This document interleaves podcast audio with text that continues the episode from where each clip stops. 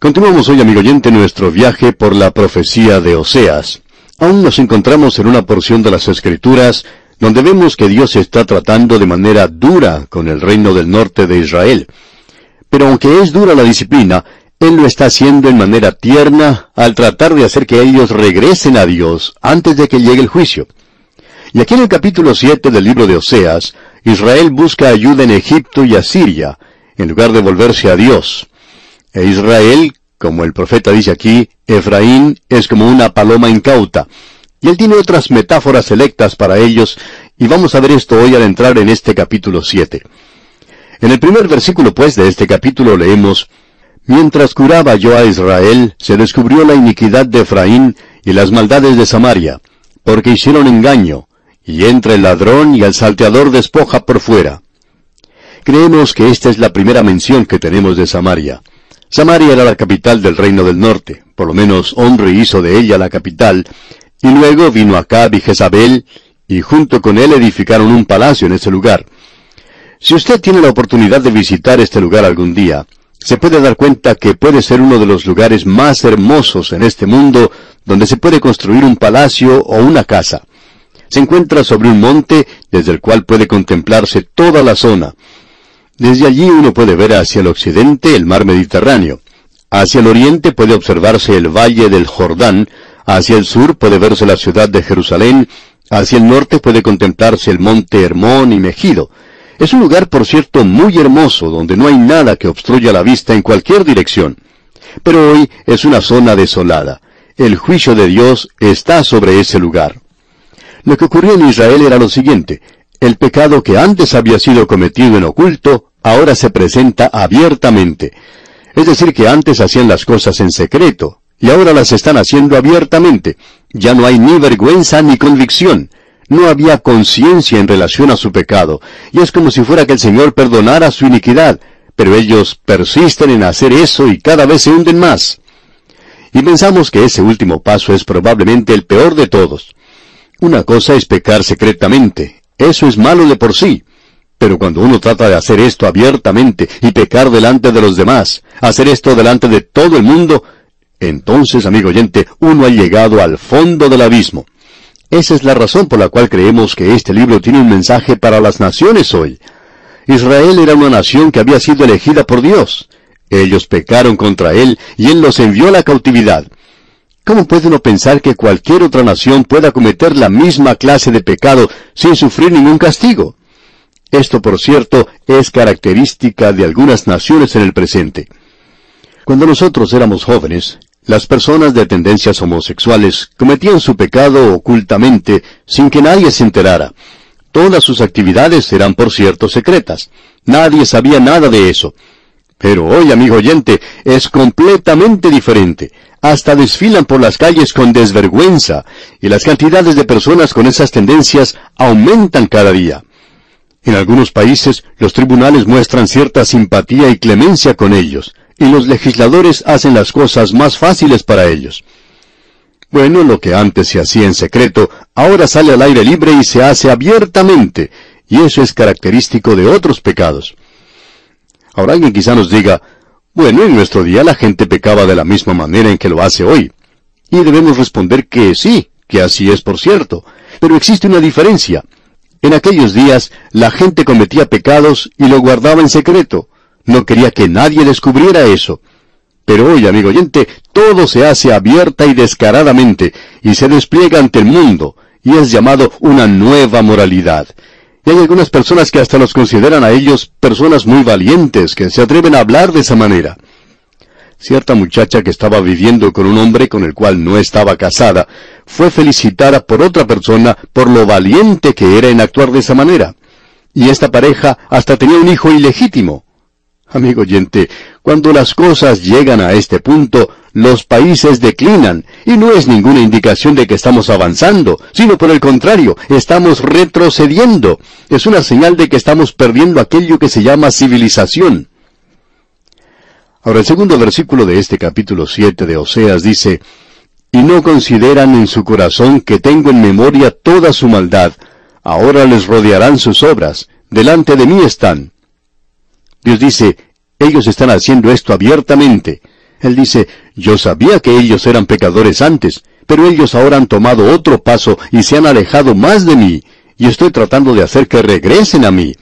Pero ellos siguen en su camino. Es decir, que ahora ellos han llegado a un punto más bajo en la inmoralidad. Y en el versículo 3 leemos, Con su maldad alegran al rey y a los príncipes con sus mentiras. El rey aplaudía todo esto, y los príncipes también aplaudían esa clase de cosa. Creemos que es algo trágico hoy cuando los líderes de una nación en cualquier campo de actividad, ya sea en la educación o la ciencia, en la política o en la iglesia, practican un lenguaje blasfemo, soez, como se puede apreciar en muchas partes. Eso es algo también que se hace abiertamente en el presente. Líderes que hablan de manera blasfema y ellos aplauden cosas así. Creen que eso indica que uno es verdaderamente un hombre. Pero también demuestra eso que uno tiene un vocabulario muy malo, muy sucio. Uno no es capaz de expresarse a sí mismo. Debemos decir, amigo oyente, que esto se puede aplicar a cada una de nuestras naciones. Y esto ha sido aplicado a las grandes naciones del pasado que ahora han desaparecido de la escena humana y hoy solo se encuentran ruinas y escombros, y esas naciones están cubiertas con el polvo de la tierra. Sigamos ahora con la lectura. El versículo 4 de este capítulo 7 de Oseas dice, todos ellos son adúlteros. Son como horno encendido por el hornero, que cesa de avivar el fuego después que está hecha la masa, hasta que se haya leudado. Aquí tenemos otra expresión retórica del profeta, y es algo que opinamos es muy interesante. El panadero ha preparado el horno y no lo calienta demasiado. No lo calienta lo suficiente como para cocinar el pan hasta cuando haya leudado la masa. Cuando todo está listo, entonces sí calienta más el horno. Esto es algo tremendo, amigo oyente, y es una metáfora que él aquí está utilizando. Él está hablando aquí de la inmoralidad. Él dice que todos son adúlteros, y él no está hablando aquí en cuanto a adulterio espiritual. Él está hablando aquí de la peor clase de inmoralidad. Él está diciendo aquí que antes ellos trataban de escapar o de tapar estas cosas. Pero ahora dice que es como si fuera un horno caliente, amigo oyente, caliente con la pasión. En el presente uno tiene la impresión de que los hombres están tratando de probar que son viriles y que las mujeres están tratando de probar que son y están alertas sexualmente y que todo esto se presenta abiertamente. Y a mucha gente vemos obsesionada con el sexo y es algo realmente tremendo, por cierto. Luego en el versículo 5 de este capítulo 7 de Oseas, él dice, En el día de nuestro rey los príncipes lo hicieron enfermar con copas de vino, extendió su mano con los escarnecedores. Es decir, que el rey ha llegado a ser un alcohólico y se está comportando vergonzosamente. Y una vez más, algo que mencionamos anteriormente aquí, ¿qué fue lo que hizo caer al reino del norte? Bueno, fue la idolatría, fue el apartarse del Dios vivo y verdadero, y esto siempre lleva a la inmoralidad. Y fue esta gran inmoralidad, como ya hemos indicado anteriormente, el vino y las mujeres, la botella y el sexo. Eso es lo que ocupaba la atención de esta gente. Y ahora quisiéramos hacerle una pregunta a usted, amigo oyente. ¿Cuál es la principal ocupación del hombre y de la mujer en todos los caminos de esta vida? ¿No es eso una ocupación o preocupación hoy con el licor y con el sexo? ¿No ha llegado a ser eso algo muy prominente en esta civilización nuestra? Lo que ocurre es que ahora se presenta abiertamente. Y cuando sucedió eso en Israel, Dios dijo, yo tengo que actuar y juzgar, porque los he estado llamando para que regresen. Ustedes fueron pecadores todo el tiempo, pero antes lo estaban haciendo en oculto, y ahora en cambio lo muestran todo abiertamente. Y en el versículo 6 dice, aplicaron su corazón, semejante a un horno, a sus artificios. Toda la noche duerme su hornero, a la mañana está encendido como llama de fuego. Es decir, que todo se hace con el propósito de despertar las pasiones de los hombres y las mujeres. Y hoy existen esos argumentos así llamados sofisticados en cuanto a la pornografía. Bien, hoy nosotros somos adultos y deberíamos ser capaces de elegir lo que queremos ver y lo que queremos oír. Pero nosotros no podemos elegir lo que queremos ver y oír por radio hoy y observar en la televisión. Y no puedo yo caminar por la calle sin ver y oír cosas que no quiero. Nosotros no elegimos esto. Ya ha sido elegido para mí por otras personas. Y pensamos que hay muchas personas hoy que quisieran ver mejores cosas y oír mejores cosas de lo que se ve y lo que se escucha en el presente. Todo depende de la libertad de quien esté hablando uno. Ahora en el versículo 7 se comienza diciendo, Todos ellos arden como un horno, y creemos que es el cuadro del presente hoy. Este versículo 7 dice entonces, Todos ellos arden como un horno y devoran a sus jueces. Cayeron todos sus reyes, no hay entre ellos quien a mí clame. Él comienza a hablar ahora en cuanto a los reyes que han caído. Debemos decir, amigo oyente, que el reino del norte nunca tuvo un buen rey. Si usted estuvo estudiando juntamente con nosotros cuando pasamos a través de los libros históricos de la Biblia, en nuestras notas señalábamos los reyes de Israel y Judá. Judá tuvo algunos reyes buenos. En realidad hubo cinco reyes buenos, y ellos trajeron un avivamiento. Pero el reino del norte nunca tuvo un rey bueno. Cada uno de ellos era un rey tan malo como podía ser. Y Acab y Jezabel, creemos, fueron los que ocuparon el sótano en esa lista pero hubo algunos que le prestaban compañía muy de cerca a estos dos. Bien, sigamos adelante en este estudio. Deberíamos agregar que muchos de estos reyes fueron asesinados en el reino del norte. Y hubo como nueve diferentes cambios en la dinastía. Es decir, que todo comenzó con Jeroboam, y uno no va muy lejos de Jeroboam cuando ya comienzan los asesinatos en ese linaje, y comienza otro, y ese no va muy lejos y otra persona es asesinada, y así continúa la cosa sin que haya más de un rey. El hijo de ese rey no alcanza a ocupar el trono de su padre, y ese fue un castigo sobre ellos, y esos reyes eran reyes que Dios no había elegido. Era el linaje de David, y ese era el linaje que Dios iba a bendecir, no es el linaje del norte, y por cierto que no lo bendijo. Ahora en el versículo 8 de este capítulo 7 de Oseas leemos, Efraín se ha mezclado con los demás pueblos. Efraín fue torta no volteada. A Dios nunca le gusta que se mezclen las cosas. ¿Ha notado usted eso, amigo oyente? No importa lo que sea que usted mezcle.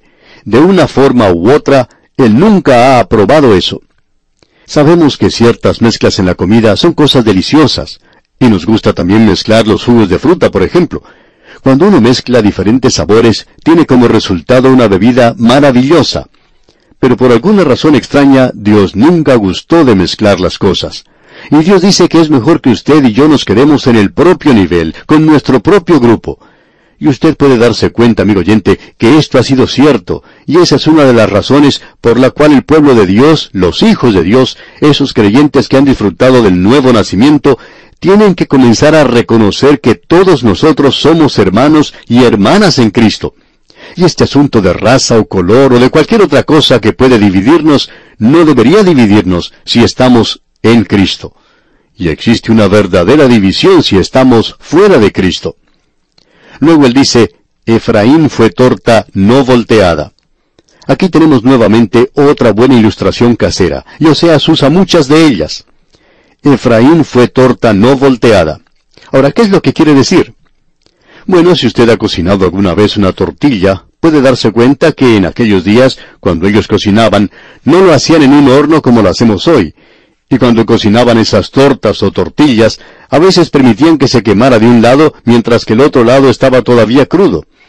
Y eso es lo que se presenta aquí en este cuadro. Aquí tenemos un cuadro de una nación caliente y quemada de un lado, pero cruda del otro lado. ¿Qué cuadro más significativo es este, amigo oyente?